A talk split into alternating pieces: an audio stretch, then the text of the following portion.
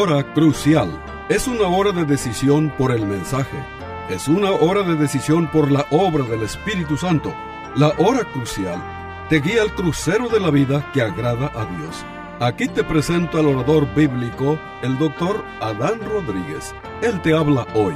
Y al fin de esta audición, si tú quieres, llámale al teléfono 956-289-3340. Repito, 956-289-3340. Disfruta la música y aquí te presento al orador bíblico, el doctor Adán Rodríguez.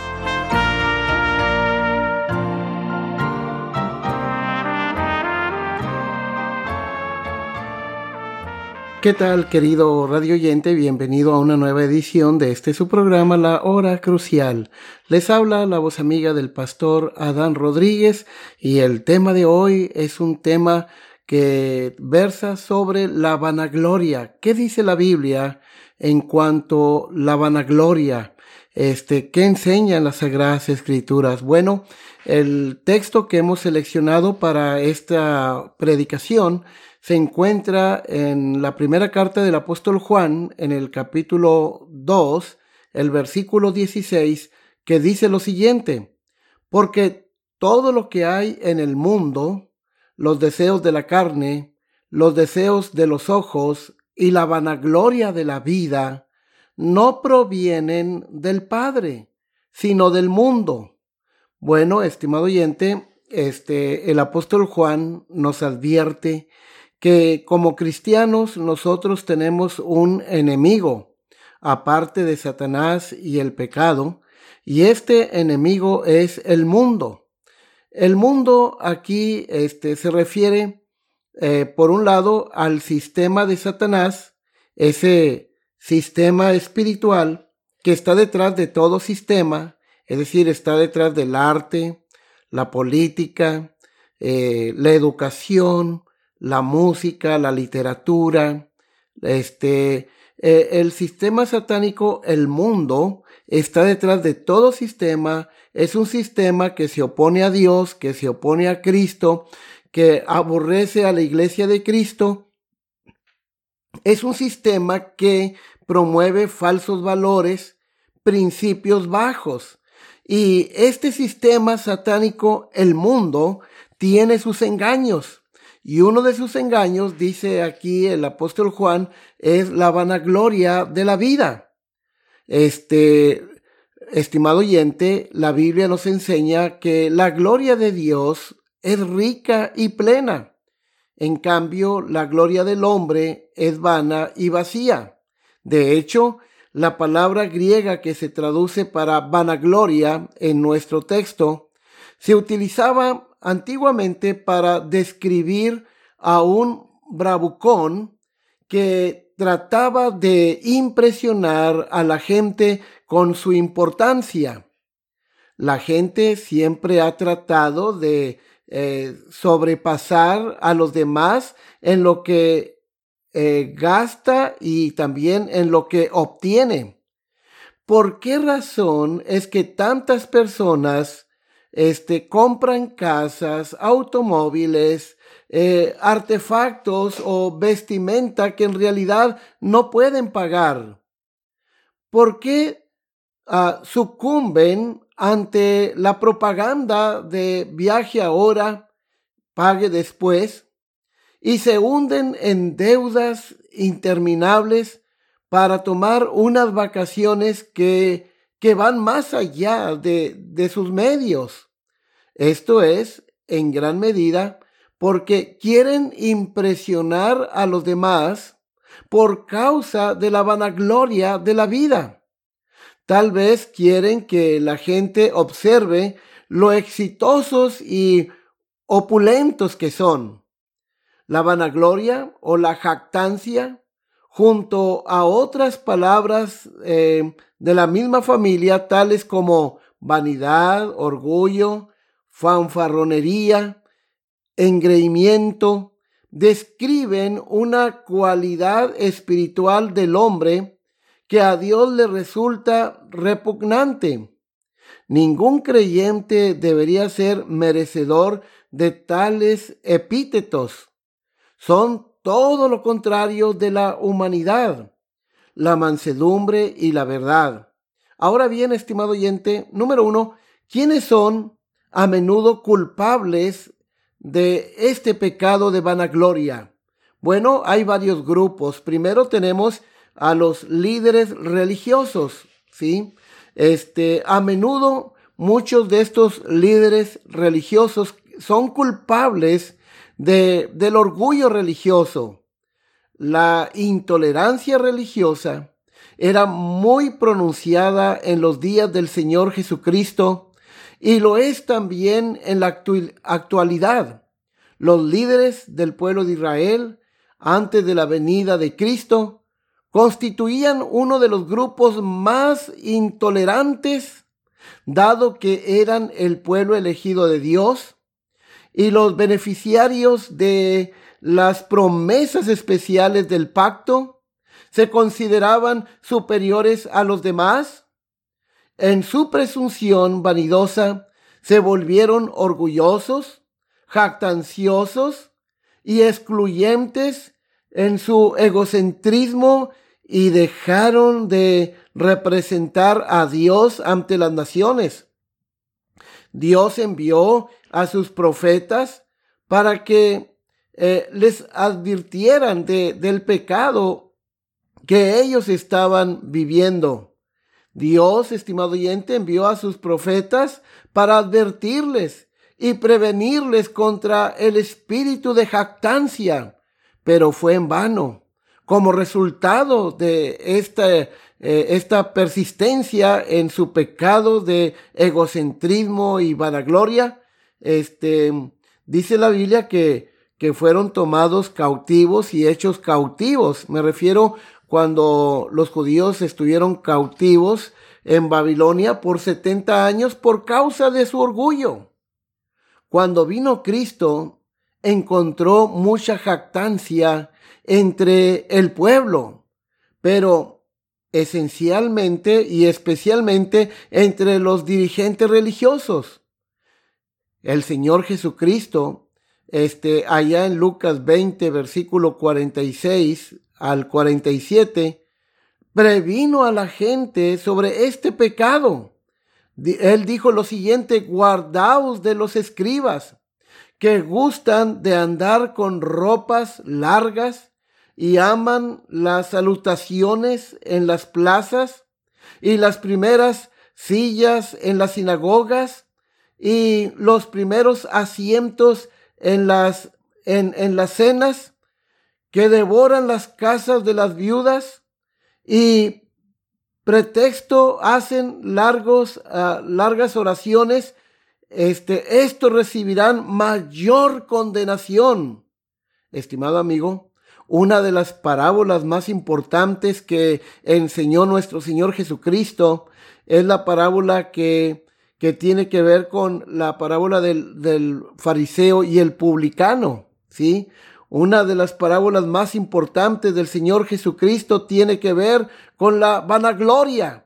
Y esta parábola él la dijo en, en Lucas capítulo 18, versículos 10 al 14.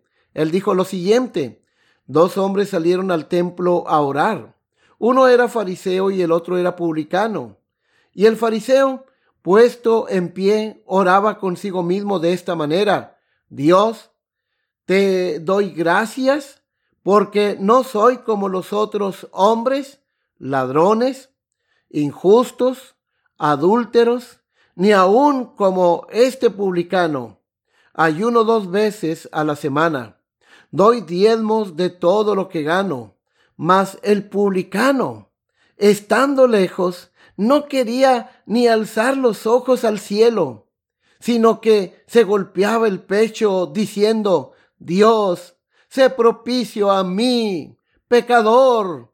O os digo, dice Cristo, que éste descendió a su casa justificado antes que el otro este, porque cualquiera que se enaltece será humillado, y el que se humilla será enaltecido.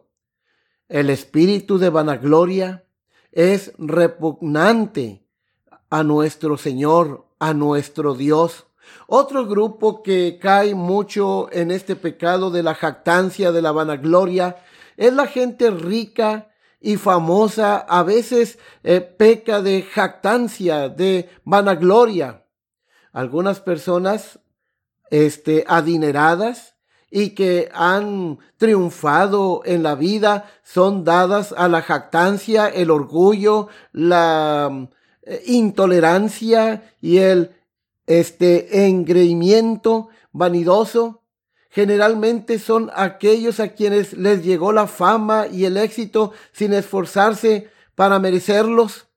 Los que han tenido que trabajar para lograr fortuna y fama generalmente se mantienen humildes y no se jactan de lo obtenido. Oigamos lo que la Biblia advierte acerca de la vanagloria, acerca de la jactancia. Mira lo que advierte la palabra de Dios en Deuteronomio capítulo 6 versículo 10 al 12. Dice lo siguiente, cuando Jehová tu Dios te haya introducido en la tierra que juró a tus padres, Abraham, Isaac y Jacob, que te daría en ciudades grandes y buenas que tú no edificaste, y casas llenas de todo bien que tú no llenaste, y cisternas cavadas que tú no cavaste, viñas y olivares que no plantaste, y luego que comas y te sacies, este, cuídate de no olvidarte de Jehová, que te sacó de la tierra de Egipto, de casa de servidumbre. Es decir, no te olvides que todo lo que tienes es por Dios, ¿sí? Ahora el Salmo 49, versículo 6 y versículo 7 advierte lo siguiente. Los que confían en sus bienes y de la muchedumbre de su riqueza se jactan, ninguno de ellos podrá en manera alguna redimir al hermano. Y luego Santiago capítulo 4, versículo 13 al versículo 16 también advierte sobre la vanagloria de la vida, sobre la jactancia. Dice, vamos ahora los que decís, Hoy y mañana iremos a tal ciudad y estaremos allá un año y traficaremos y ganaremos cuando no sabéis lo que será mañana, porque ¿qué es vuestra vida? Ciertamente es neblina, que, que aparece por un poco de tiempo y luego se desvanece. En lugar de lo cual deberías decir, si el Señor quiere, viviremos y haremos esto o aquello. En pocas palabras, el apóstol Santiago está este, advirtiendo a aquellas personas que hacen planes sin contar con la voluntad de Dios. No te jactes del día de mañana, ¿sí? Porque tú no sabes si vas a existir. Este, hacer planes sin contar con la voluntad de Dios es muy peligroso. Este, entonces, queridos hermanos, eh, toda jactancia semejante es mala. Hay un verdadero peligro en que las riquezas, la fama y el éxito hagan que uno se olvide de su Señor, sus amigos y los amigos pobres. Ahora bien, hay otro grupo de personas que con frecuencia caen en este pecado de vanagloria o jactancia son los pecadores necios, ¿sí? Hay poca o ninguna esperanza para el pecador orgulloso y jactancioso. El, el Salmo 14.1 advierte, eh, enuncia, dice, dice el necio en su corazón, no hay Dios. Proverbios 12, versículo 15, declara lo siguiente, el camino del necio es derecho en su opinión. Este responde al necio como merece su necedad para que no se estime sabio en su propia opinión. Proverbios 26.5. Estimado amigo, ¿has visto hombre sabio en su propia opinión? Proverbios 26.12 declara, más esperanza hay del necio que de él. Este dijo el salmista, ¿hasta cuándo los impíos? ¿Hasta cuándo, oh Jehová, se gozarán los impíos? ¿Hasta cuándo pronunciarán, hablarán cosas duras y se vanagloriarán todos los que hacen iniquidad? Entonces, y sigue diciendo la palabra de Dios en el Salmo 10, versículo 3, cuando describe el carácter del hombre malo, dice, porque el hombre malo se jacta del deseo de su alma, bendice al codicioso y desprecia a Jehová. Estimado oyente, ¿qué es lo que estos textos nos están advirtiendo? Bueno, nos advierten que hay poca esperanza para el pecador jactancioso, a menos que se arrepienta de sus pecados, ¿sí? A menos que se arrepienta de sus maldades y se vuelva a Jesucristo en busca de perdón y salvación. Así que, estimado oyente, número dos, este hemos, bueno, hemos hablado de varios grupos de personas que caen en este pecado de la vanagloria. Hemos hablado de los líderes religiosos, hemos hablado de hombres ricos y pecadores necios. Pero ahora, número dos, ¿puede el creyente en Cristo jactarse o gloriarse de algo? Y la respuesta es la siguiente. Por un lado, no hay razones para las cuales el creyente en Cristo este, eh, este, debe jactarse. Por ejemplo, el creyente no debe jactarse, eh, pues es salvo por gracia, por la fe en el Señor Jesucristo. Tú no tienes nada de qué jactarte en cuanto a tu salvación, porque tu salvación es un don de Dios. Efesios 2, versículo 8 y 9, mira lo que dice, por gracia sois salvos. Es decir, la salvación fue algo que te vino de pura gracia de Dios. No es algo que tú conseguiste por tus propios esfuerzos. Dice, por gracia sois salvos, por medio de la fe. Y esto no es de vosotros, sino que es un don de Dios, no por obras para que nadie se gloríe. Así que el creyente no debe jactarse porque no sabe lo que el día de mañana traerá. No te jactes del día de mañana porque no sabes qué dará de sí el día. Si tú quieres hacer planes para el futuro, cuenta primero con la voluntad de Dios. Por otro lado, si el creyente, si el creyente debe jactarse o gloriarse, debe hacerlo en el Señor. Mira lo que dice, por ejemplo, Dios a través del profeta Jeremías en Jeremías capítulo 9, versículo 23 y 24.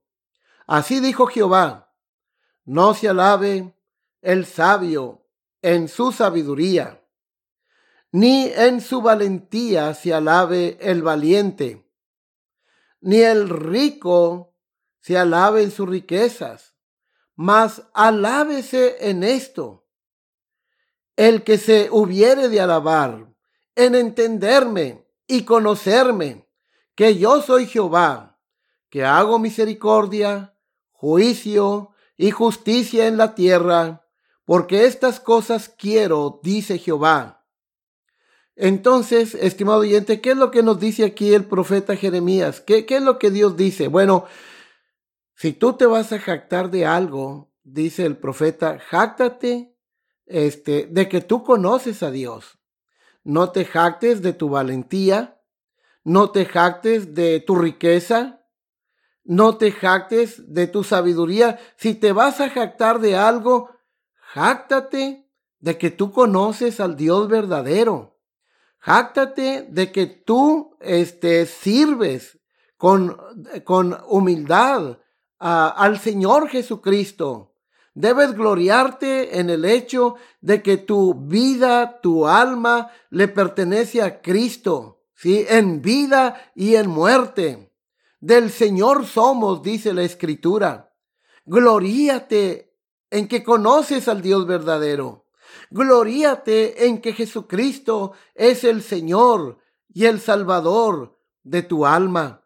Así que, estimado oyente, este, el Salmo 34, versículo 2, nos habla sobre si tú te vas a gloriar, gloríate en el Señor. En Jehová, dice el salmista, se gloriará mi alma. Lo oirán los humildes, los mansos, y se alegrarán. Pero noten, en Jehová se gloriará mi alma. ¿Por qué? Porque todo lo que somos y todo lo que tenemos se lo debemos a Dios. De Él viene toda bendición. Aún nuestro respirar es un Dios continuo que Dios en su amor y gracia nos da. Luego tenemos nosotros lo que dice el Salmo 48, versículo 8, Salmo 44, perdón, versículo 8. Dice, en Dios nos gloriaremos todo el tiempo. ¿Te quieres tú gloriar de algo? Gloríate en Dios todo el tiempo. Dice, y para siempre alabaremos tu nombre. Ahora bien, estimado oyente, qué horrible es el pecado de la jactancia.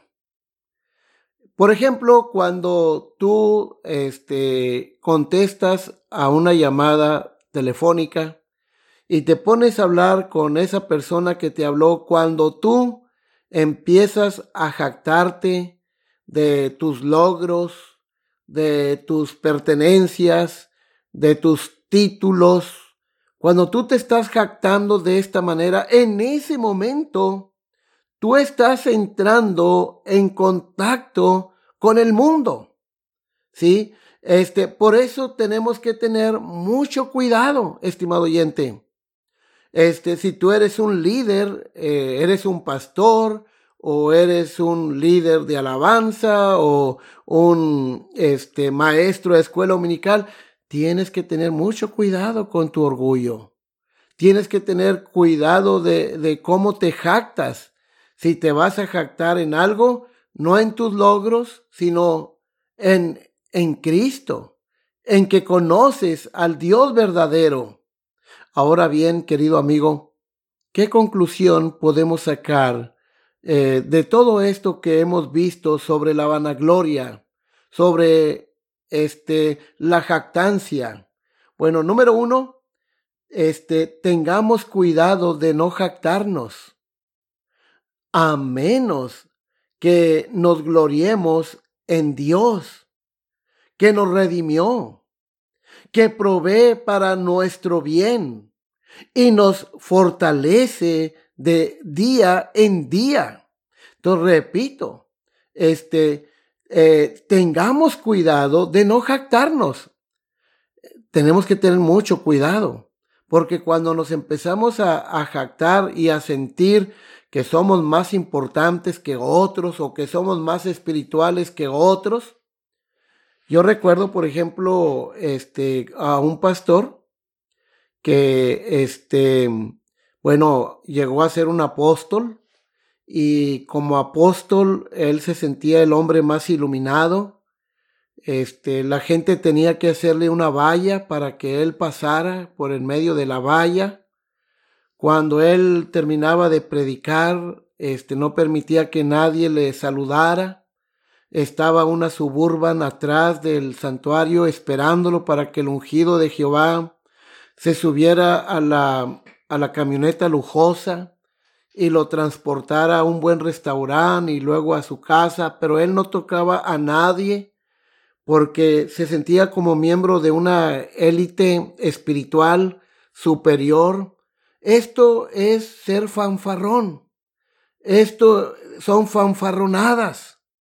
Este, nosotros los predicadores, los pastores, somos siervos de Dios. Somos esclavos de Jesucristo servimos a los herederos de la salvación y no tenemos por qué pedir que la gente nos brinde prácticamente un culto a la personalidad. Tenemos que tener cuidado del peligro de la jactancia.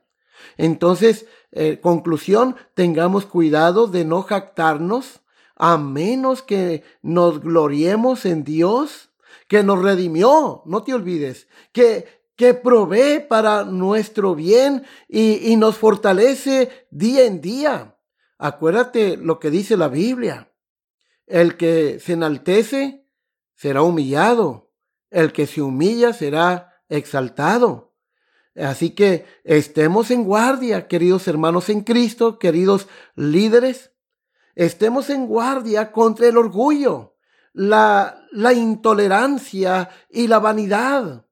El verdadero cristianismo no se jacta, no se envanece, no se comporta indecorosamente.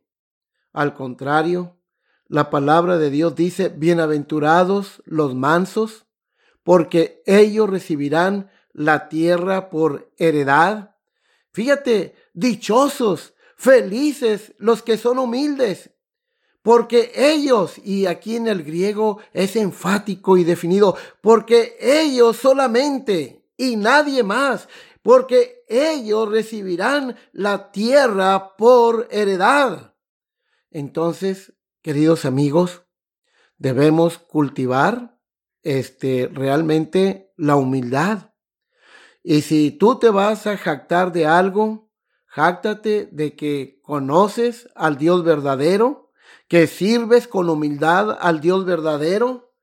Eh, gloríate en Jesucristo, el Señor de tu alma, porque si vivimos para Él vivimos y si morimos para Él morimos, sea que vivamos o muramos, del Señor somos. Así que, estimado oyente, quiera Dios que si tú has caído en este pecado, te pedimos que te arrepientas en el nombre del Señor Jesucristo, ¿verdad? Y dice la Biblia, si confesamos nuestros pecados, Él es fiel y justo para perdonar nuestros pecados y limpiarnos de toda maldad. Se despide la voz amiga del pastor Adán Rodríguez, pastor, por la gracia de Dios. Hasta la próxima de la serie. Que Dios les bendiga ricamente.